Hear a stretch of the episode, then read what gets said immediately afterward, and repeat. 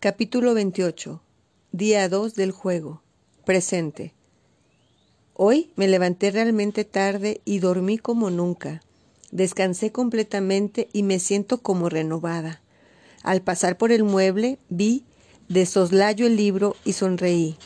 Es raro ya no tenerle miedo, a pesar de saber que es real absolutamente todo. Mientras me preparaba el desayuno, opté por realizar de hoy en adelante los viajes al libro durante la mañana. Esto por la razón de que cuando regresé el día de ayer me sentí con mucha energía. Y pues, ¿qué haría con tanta energía si lo hiciera por la noche? Lo más probable es que no pudiera dormir y eso no me parece buena idea. Es mejor como lo realicé el día de ayer. Cuando salí del libro me sentí muy energética y pues esa energía la pude utilizar para el resto del día. Sí, así lo haré. Así que terminé mi desayuno, lavé los trastes que ensucié y me fui a dar un baño. Cuando terminé de cambiarme y al estar ya parada a punto de tomar el libro entre mis manos, di un recorrido rápido por mi mente, recordando clave de las reglas, la palabra llave ya totalmente grabada en mi cabeza, y decidí que a pesar de que sea muy tentador alargar mi estancia en el libro, era mejor retirarme pronto de la escena. El día de ayer fue un día para rectificar actos, así lo llamé yo, y me pregunté si todo mi viaje al pasado sería así. Bueno, ya es hora, me dije, y tomé el libro entre mis manos. Lo abrí y se formó una sola ilustración. Esta vez me mostró la imagen del centro del Gran Valle, un lugar muy bonito, rodeado de negocios en su totalidad y una gran iglesia antigua muy cerca de ahí y a unos pasos del jardín principal estaban las escalinatas que llevaban montaña arriba a una reserva natural llena de lugares y paisajes hermosos, los cuales son muy recurridos por los habitantes del Gran Valle para realizar deporte de senderismo, caminata o carreras terrestres y de bicicleta. También es un lugar agradable para realizar días de campo y más. Me quedé un rato esperando si alguna otra ilustración tomara forma. Pero no, ninguna apareció, y por más que trataba de recordar alguna escena de mi vida importante que tuviera en este lugar, no recordaba. En fin, dije, no puedo echarme para atrás, así que aquí vamos. Cerré mis ojos, coloqué el dedo anular de mi mano izquierda en la ilustración y dije en voz alta, El tiempo es oro. Y cuando los abrí, estaba sentada en una banca que se situaba alrededor del jardín del centro. Llevé mi mano automáticamente para ver la hora y era mucho más temprano de lo que en el presente era antes de estar en el libro. Volté a ver la ropa y me llamó la atención que traía ropa deportiva, unos shorts cortos de ese tipo de corredor, unos tenis, blusa deportiva y cachucha. Por más que me empeñaba en recordar ese momento, ese día, nada, no recuerdo esto. ¿Qué está pasando? En esta plática interna estaba cuando a lo lejos lo vi pasar. Era él, Matías, con ropa deportiva y corriendo a paso ligero rumbo a las escalinatas. Me levanté rápidamente de la banca y me dirigí a donde Matías. Mientras corría tras él, literalmente, mi cabeza trataba de averiguar qué era esto.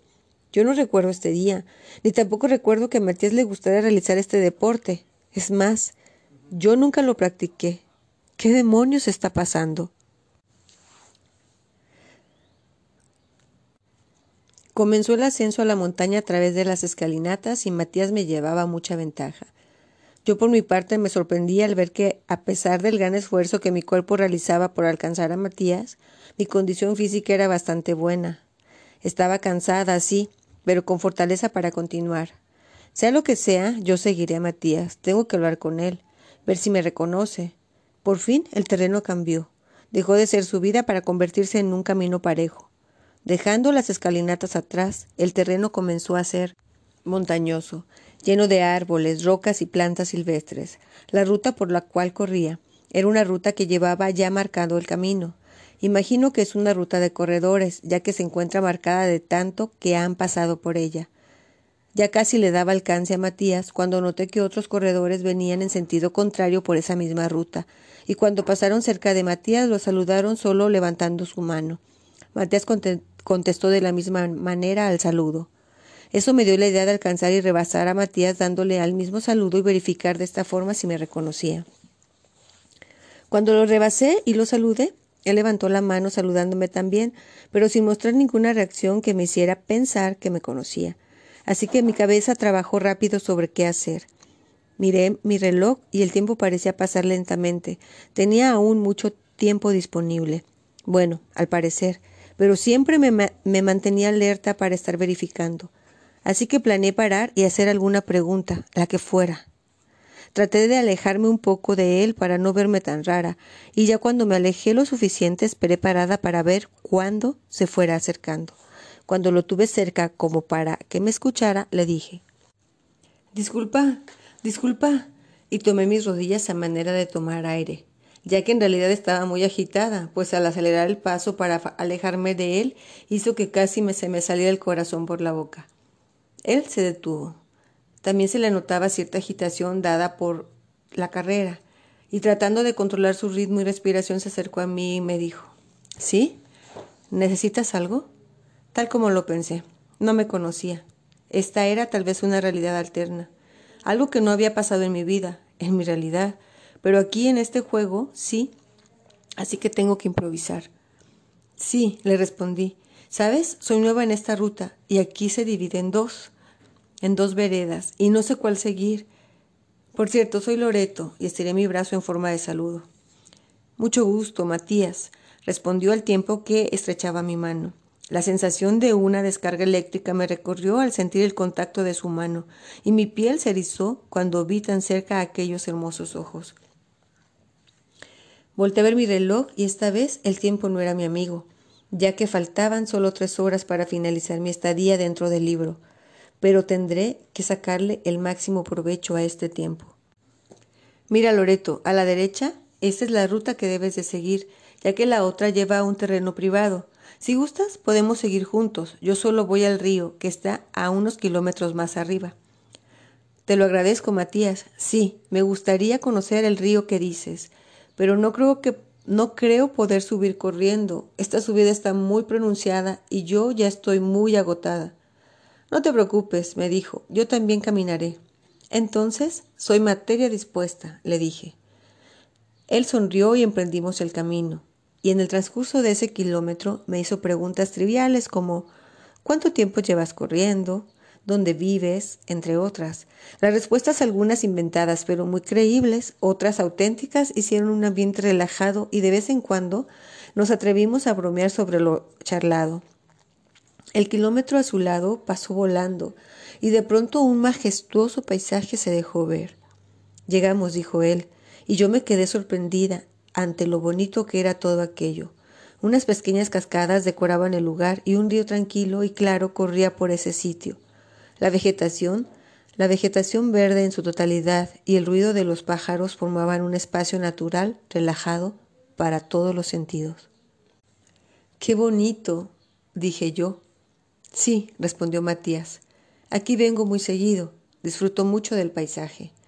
Me siento a contemplar nada más y en otras ocasiones, como hoy, traigo un rico café y algo de comer e improviso un pequeño día de campo. ¿Te gustaría compartir el desayuno conmigo? Hay suficiente, créeme, y soltó una pequeña sonrisa. A menos que no tengas tiempo. Tiempo. ¿Cómo explicarle que sí tengo? pero no el suficiente como para disfrutar de su compañía como yo quisiera. Miré el reloj y me dio gusto ver que no había pasado ni un segundo desde la última vez que lo vi. Así es, me faltaban tres horas todavía. Sí tengo tiempo suficiente, Matías, y sonreí. Nos sentamos sobre unas piedras que estaban al pie de las cascadas y me compartió un café, y me compartió de su café y su torta, que estaba riquísima, pero ni el paisaje ni la comida se comparaba con el gran regalo de estar con él. Terminamos de comer y hablamos un poco de cosas superficiales, y a pesar de que él nunca me había visto, sentí como la química entre los dos se daba, como antes, como siempre.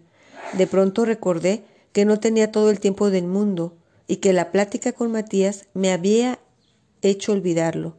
Verifiqué la hora y faltaban veinte minutos para finalizar mi estadía dentro del libro así que los aproveché al máximo y le robé un gran beso a Matías. Él me correspondió y cuando nos separamos le dije un Te amo, Matías, y salí corriendo de ahí, pronunciando mientras me alejaba de él, El tiempo es oro.